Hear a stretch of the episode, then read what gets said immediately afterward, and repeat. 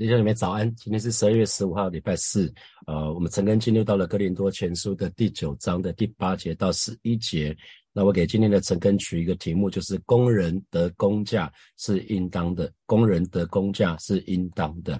那我想，呃，我们每个人都知道，当呃我们每个每一个劳工劳工的人，就我们就是靠我们劳劳碌去养生，这是一贯的生活原则啊。比如说华人会讲士农工商，所以士就是学者嘛，哈，教师啊。教授啊，老师啊，他们就是靠着他们教学生，然后他们就可以赚赚得他们的薪资。那农农当就是农夫，农夫可能包括啊农农渔畜牧业这些的，他们也是靠他们的专业啊去去得到得到薪资，可以养养家。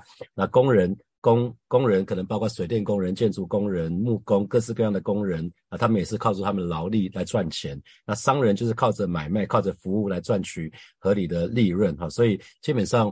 呃，神的儿女，我们也是借着工作被人聘雇，我们来赚取我们的薪资。那啊，不管是当兵的啊，或者是栽种水果的、蔬菜的啊，都跟跟其他工作的其实都可以得到报酬。所以今天也是一样，神也为全职服侍的工人着想啊，这是一贯的生活原则。所以第八节保罗就说。我说这话岂是照人的意见？律法不也是这样说吗？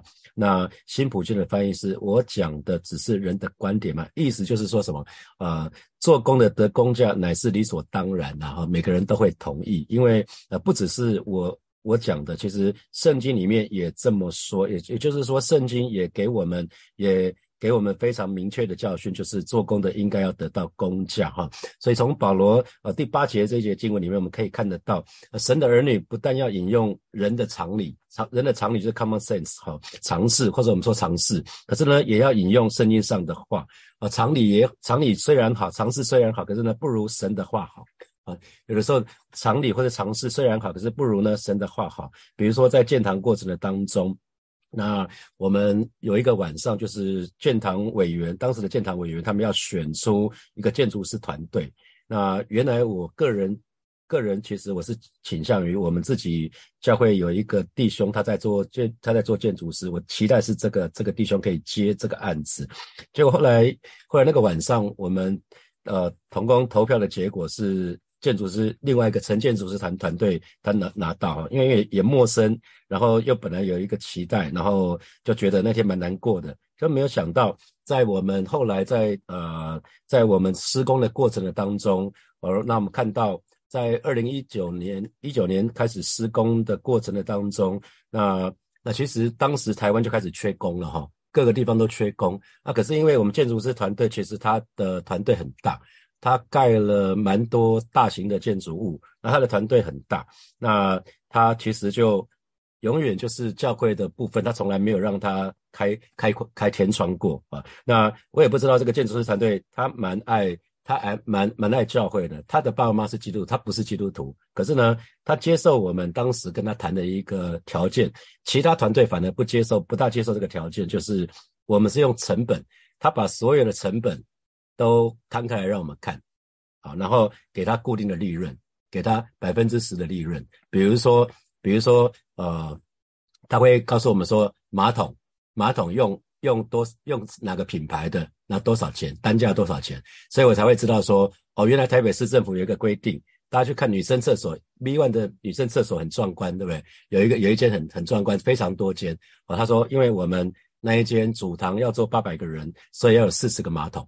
啊，所以那那一年在算那个哦，好，怎么怎么怎么多，怎么这么多钱啊？为什么马桶需要这么多个？他就解释法规。那我们建筑师刚好也是读法律的，他除了读建筑之外，他他读建筑跟法律系双修哈，所以他就他就还蛮蛮爱教会的，所以他就接受了一个成本加上固定利润百分之十。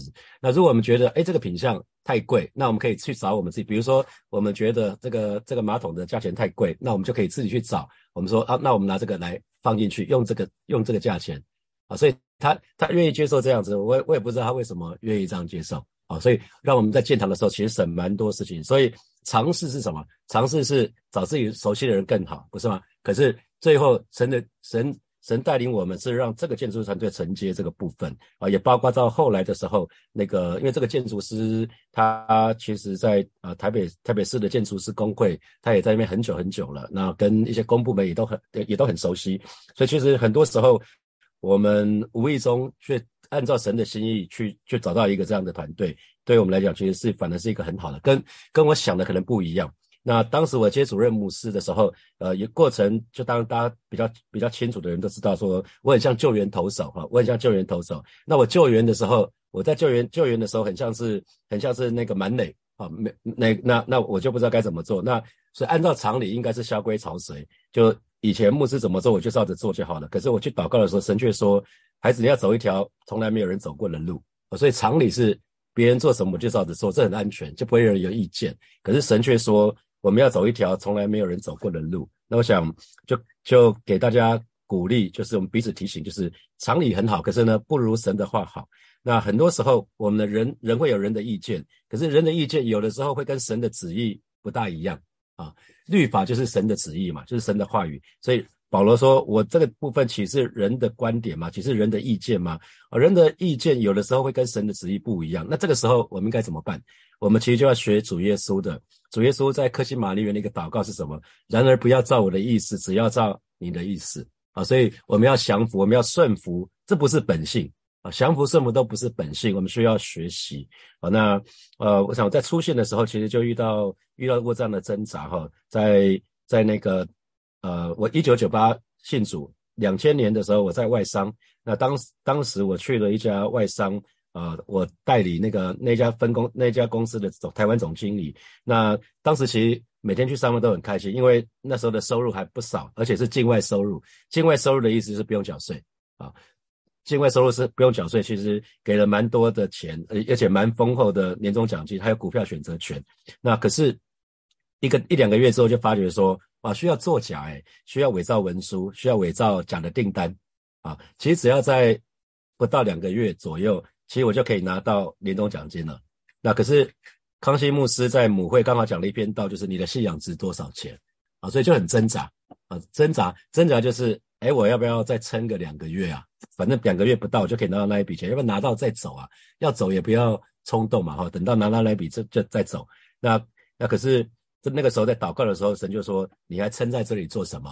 啊，你还撑在这里做什么？所以人的想法是什么？人的想法就是。我先拿到这这一笔钱再说。当时我一个人带三个孩子，所以我还蛮需要钱的，并不是我不需要钱，并不是我有很多。可是当我祷告的时候，很多时候人的意见是什么？哎呀，这个这个这个钱不要白不要，反正在一个多月就可以拿到了，我应该忍辱负重嘛。啊，那旁边的好友也是，Daniel，你不要冲动啊，你不会自己想，也要为你的孩子想啊。啊，可是神都说话了，孩子你的信仰值多少钱啊？那我想。很多时候，神的话我们就是去听哈，神的旨意我们就是去听。所以我也跟大家分享说，中间好好多次我要全职之前，其实神并不是在我一开始出信的时候就邀请我全职服侍，而是在过程的当中，神好几次，当我神看到我忠心的奉献，我愿意把一些事情交托给神，可是呢，我还是一直不愿意把我的时间交给神的时候，神邀请我好多次说，孩子把你的时间给我，孩子把你的时间给我，可是我总是回答说。上帝啊，你知道我很忙，我没有时间，我没有时间。那这样就白拔河了，拔河了非常多次哈。那神真的是非常的绅士，他总是等我情愿哈。那呃，我因为我一直想要为自己有所保留，可是神就不断的对我发出邀请，特别是啊，在都是在礼拜四的晚上祷告会之后，那当我当我哭着跟神讲说，上帝，我愿意把所有东西都给你，然后回家的时候，神就说，孩子愿意把你的时间给我吗？啊，然后我就又开始挣扎了。所以很多时候。当你的你的想法跟神的旨意不一样的时候，你就会挣扎。弟兄姐妹，很多时候挣扎是因为你知道神要你往东，你可能想要往西，这个时候你就会有挣扎。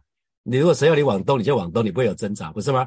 你就快乐欢喜跟着嘛。可是有的时候是因为你想要往西，神要你往东，那你当然会挣扎啊。所以呃，神的神的旨意跟人的意见啊，如果你有不一样的时候，鼓励你跪下来啊，跪跪下来做一个祷告，上帝我愿意降服，我愿意顺服啊。这个时候神就有办法带领你哈。那我想关于建堂在最后神神讲的成了这两个字，大家都非常非常熟悉哈。那我想这个是呃大家都都都很知道的，我今天就不再多说哈。那我中间其实我就是有个部。分就是呃，在担当担任主任牧师的时候，其实呃建堂已经就是取得建筑已经一年了，那就是那一年二零二零年的五月底的时候，那因为六月马上就要付大概四千四千万的货款给建筑师，给那些厂商。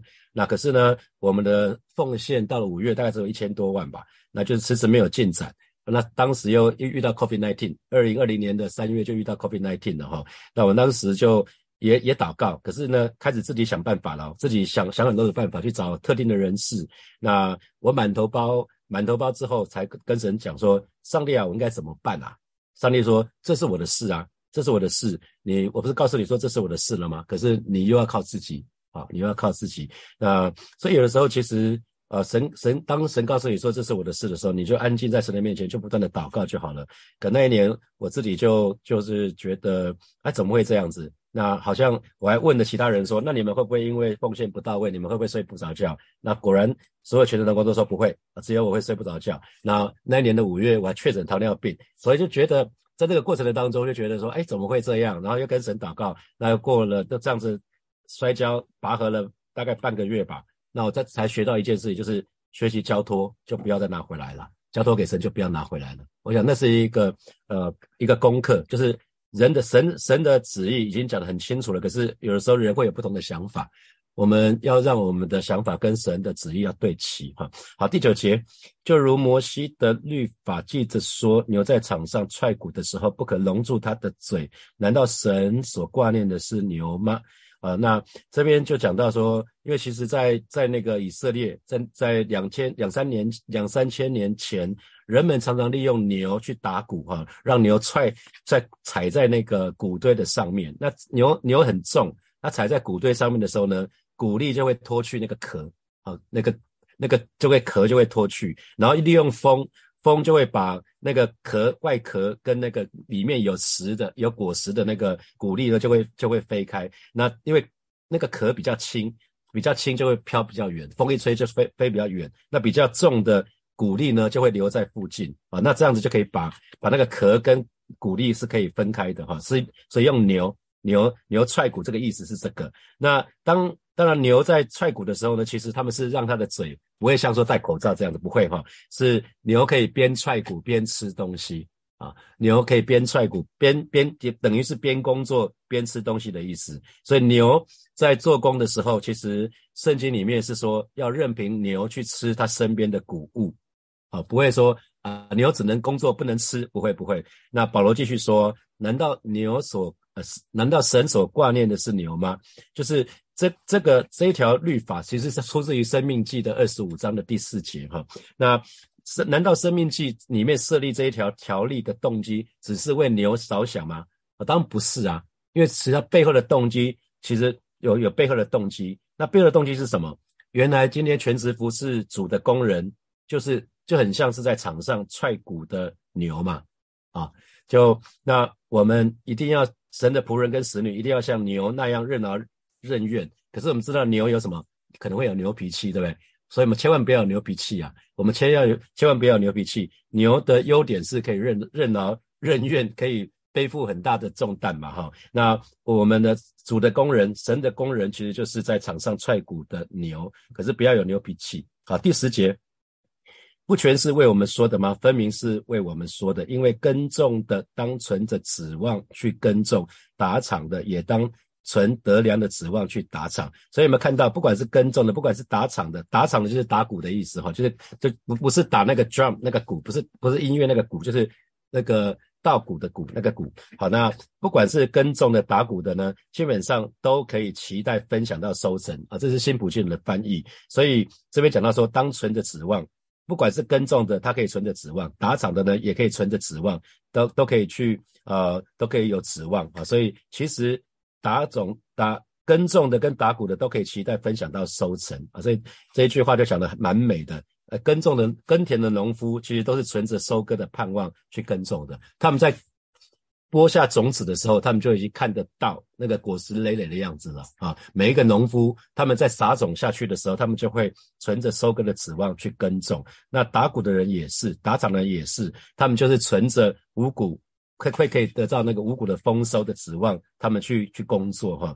所以其实今天从回到今天的角度，那我想这节经文跟我们有什么关系？其实神神其实会分轻重的哈。所以牛神既然顾念牛。那神当然会更顾念我们啊，就很像圣经里面说主耶稣的比喻，主耶稣不是说对门徒说，你们看天上的飞鸟也不种也不收，天父尚且养活它，何况是什么你们呢？啊，所以神就话锋一转，因为所有的东西，神的神的创造啊，神对人的创造是所有的万事万物都预备好了，人才出场。啊，所有东西都预备了，人才出现，而且人人是作为神爱的对象啊，人神人的创造是特别的，人是按照神的形象造的，所以既然既然是这样的话，所以神不会只顾念牛，神更顾念为为为神去做工的这些人呐，啊，他保罗要讲的是这样子。牛做工，神上也顾念他。那为神做工的这些人，神岂不更顾念他？神当然更顾念他的意思啊！啊，这个意思是这样子。那同时呢，为什么说牛在场上打鼓，同时呢，他可以一边一边工作一边吃？为什么？因为神的心意就是要在我们在我们在工作的当中有所享受啊！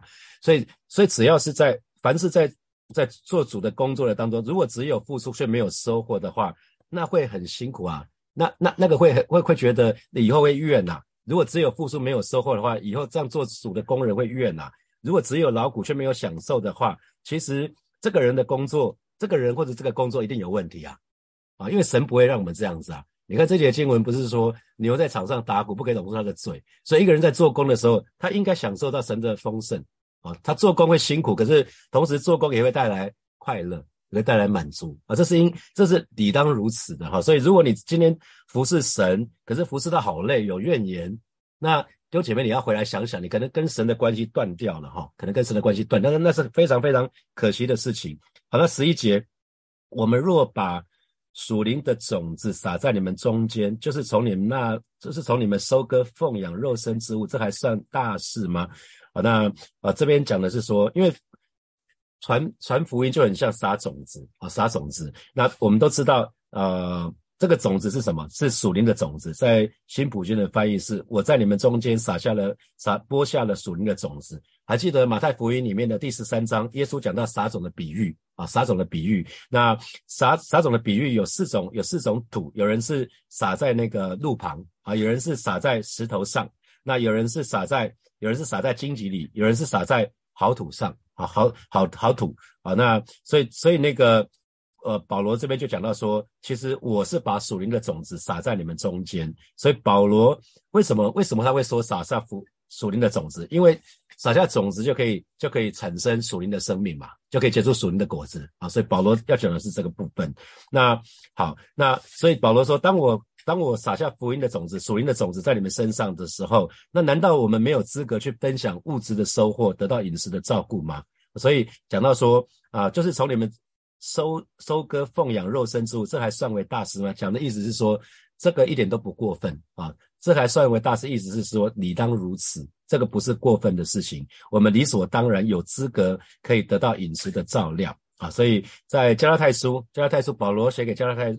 啊的的书信，加拉太书的六章六节就说到，在道理上受教的，当把一切需用的供给供给施教的人啊，这个施教就是教导你的人啊。那那你在这个人的身上受到受到他的教导你的道理，那你就应该把一切需要的供给供给那个人。新普约的翻译是：接受上帝话语教导的人，应该应该供应老师的需要，跟他们分享一切美好的东西啊。所以常常呃。我我去对待我跟我的 mentor 们相处，有的时候就就会看到他们的需要啊。他们蔡曼的牧师他已经退休了，没什么资源。那有些时候我就我就可以可以帮他做一点事情啊。那那黄杰弟兄跟张张哥他们资源都还很多，他们都在一个在台北林良堂，一在新练行大会，这个教会都很大，他们还在那边有有职务，所以他们就其实不需要啊。所以我就会就会常常就会问一下蔡牧师，我可以为你做什么吗？哦，有时候我就会问蔡牧师，我可以为你做什么吗？因为我觉得他。他带他带我，他常常在我需要的时候，他就他就给我一些 coaching。那我觉得理所当然，我可以为他做一点事情啊，因为他已经退休，没有资源了啊。那所以记得弟兄姐妹，我们可以供给主工人的，绝对不会比主供应主的工人可以供应我们的更多啊。因为一个是什么？主的工人给我们的其实是属灵的，可是信徒给主的工人的是物质的，属灵的是更大的事情，物质的是小的事情。啊，所以一个是属灵的事情是生命的事情，那一个是什么？一个是肉身的事情，一个是肉体的事情啊。所以记得啊，记得这个，我想保罗把这个部分讲得蛮清楚的哈。好，接下来我们有些时间来啊默想一下从今天的几节经文衍生出来的题目哈。第一题是，请问你曾经遇到过你的意见跟神的旨意相冲突的时候吗？那请问当时你的选择是什么？我相信一定遇到很多次了，你可以想想其中的几次。那请问当时你的选择是什么？那你是不是愿意为了神的缘故放下你的权利啊？好，第二题，我相信今天神也会对你发出邀请，就是孩子，你愿意把你的时间给我吗？因为神当时至少对我发出发出不下五次哈，那这个五次可能中间间隔了两年左右。对我相信神也会对你发出，孩子愿意把你的时间给我吗？那如果神对你这么说，那你愿意如何回应呢？好，第三题是，请问在你的生命的当中，是不是曾经因着神的一句话而有重大的影响或者是改变？好，最后一题就是。主的工人啊，这是讲的，特别是讲全职服侍的工人，他他是在场上踹鼓的牛，那所以我们应该像牛那样的任劳任怨，可是不不可以有牛脾气，这给你什么提醒？所以如果你是小组长，你是小家长，你是施工领袖，其实你也是了哈，所以你可以想想看，你你是像牛这样任劳任怨吗？那你会不会有牛脾气啊？那你有有没有得到什么提醒？好，弟兄们一起来祷告哈。我们首先就像是来祷告。当我当我的意见跟神的旨意冲突的时候，我们愿意选择顺服哈。特别天气这一段时间越来越冷，很多时候我们的意见是什么？再多睡一下哈，在棉被里面好舒服哦。那神神会说：“孩子起来吧，为你的小组祷告，为你的教会祷告吧。”我想当。我们就向神祷告。每次我们面对挣扎的时候，因为之所以会有挣扎，就是我们的想法跟神的意、跟神的旨意是冲突。那我们就向神来祷告。我们愿意，我们愿意顺服，我们愿意降服，我们愿意开口向神来祷告，是吧？谢谢你，今天早晨我们要再次来到你面前向你来祷告。当我的意见跟你的旨意冲突的时候，当我们面对挣扎的时候，带领每一个神的儿女。愿意放下自己，带领每一个神的儿女，我们愿意顺服，我们愿意降服，我们愿意遵循你的话，即使是我们要付上代价，我们愿意真实的降服在你的旨意的当中。哦，是的，主耶稣，谢谢你，因为你是我们的主，我们的好处不在你以外。因为主，你是一位好的神，你是一位良善的神，我相信你对我们有美好的旨意。哦，是的主啊，所以今天早晨我们愿意来到你面前，向你做一个祷告，带领每一个神的儿女，我们都愿。意都愿意这样的顺服，这样的降服，我们愿意全心的讨你的喜悦。谢谢主耶稣，赞美主耶稣。我们继续来祷告，我们下次来祷告，让我们每一个人，我们都可以找到那个服侍的诀窍。那服侍的诀窍就是一方面享受基督，一方面又可以服侍基督，就很像牛一边工作一边是可以。吃那个鼓励的哈，所以我们一方面应该是可以享受基督，一方面去服侍神，我们就去开口向神来祷告。主啊，谢谢你今天早晨特别为每一位参与服侍的这些弟兄姐妹向主来祷告，让我们每一个人，我们都可以在基督的里面找到那服侍的秘诀。我们不只是取劳在主的里面取劳而已，乃是我们可以一方面服侍基督，一方面我们又可以享受你的恩惠，享受你的丰盛。我是主啊，带领每一个神的儿女，主啊，我们。常常回到你的翅膀下隐秘处，让我们不是孤军奋战，让我们不是靠自己，我们乃是全然的依靠你。谢谢主，谢谢主，赞美你。接下来我们要做一个祷告，我们下次来祷告，祈求神赐给我们瑞玛的话语。特别是如果你正在寻求神的引导的话，我们就向此来祷告，祈求神赐给我们瑞玛的话语，成为我们及时的帮助。我们就以开口来祷告，主啊，谢谢你，今天早晨我们再次来到你面前，向你来祷告。主，你对我们说一句话，胜过人的千言万语。啊，是的，今天早晨特别为我们当中正在寻求神的引导这些弟兄姐妹，呃，向主来祷告，祈求主赐给他们瑞玛的话语，可以成为他们及时的帮助。啊，是的，主啊，谢谢你，啊，让他们不只是风闻有耶稣，乃是可以亲眼见耶稣。啊，是的，主啊，谢谢你，当弟兄姐妹他渴慕你的话语的时候，主啊，你就赐给他们。谢谢主，谢谢主，赞美你。啊，接下来邀请大家为今天晚上的祷告会来祷告，让每一个参与的人，不管是现场或者是线上的人，都可以啊被圣灵充满。我们就一起开口向神来祷告，是吧？谢谢你，特别要为今天晚上的周四祷告会向主来祷告，啊，是主要让让每一位神的儿女，我们都可以排除困难参加，让每一个参加的人，不管在现场或者是线上，我们都可以被圣灵充满。啊，是的，主啊，谢谢你，让我们都可以在祷告的当中去经历你稍微又真又活的神，让我们在祷告的。当中，我们心可以再一次为你而燃烧，我们心可以再一次为你而火热，是吧？谢谢你，是吧？谢谢你，赞美你。最后邀请大家为这个礼拜六、礼拜天的主日来祷告。这个礼拜我们有那个圣诞剧哈，我们就是为这个圣诞剧来祷告，让老朋友，让新朋友，新朋友就是还没有信主的人，他们都可以得着恩惠，让很多新朋友他们都愿意接受耶稣成为他们生命的救主。我们就去开口为这个礼拜六、礼拜天的崇拜来祷告，是吧？谢谢你为这个礼拜六、礼拜天十七、十八号的这两天的主日向来祷告，为这个礼拜我们圣诞剧啊向来感恩。我们已经两三年没有没有剧团的表演了啊，为为这个圣诞剧向你来感恩，也为每一个来到你面前的新朋友，他们可以因着因着参加这一次的主日，他们有机会。来认识你，更有机会可以接受你，成为他们生命的救主，还有他们生命的主，而是让让新朋友他们可以得到祝福，也让老朋友，特别是有一我们当中有一些已经信主很多年了，可是却有一段时间没有到教会的这些老朋友，他们可以再一次回到教会的里面，回到那神的家。我们就是为为这个圣诞剧来祷告，为这个礼拜的主日来祷告，让所有的神的儿女都可以得到祝福，还没有信主的这些慕道友，他们也可以得到恩惠。谢谢主耶稣稣。奉耶稣基督的名祷告，阿门，阿门。我们把掌声归给我们的神，哈利路亚，哈利路亚。那今天晚上有祷告会，鼓励大家可以参加哈。可是长辈，长辈今天今天明天蛮冷的哈，长辈阴阴湿湿的，长辈在家里就好了哈，长辈在家里就好了，长辈不用跑到教会来。我觉得长辈啊比较阴阴湿湿的，你自己就自己斟酌哈。我想那个可能年轻人，我就鼓励你们。年轻人意思就是比我年轻的啦，我六十岁，年比我比我年轻的就是年轻人啊，鼓励你们来来教会参加实体的祷告会。好，我们就停在这边，我们晚上见或者明天早上见，拜拜。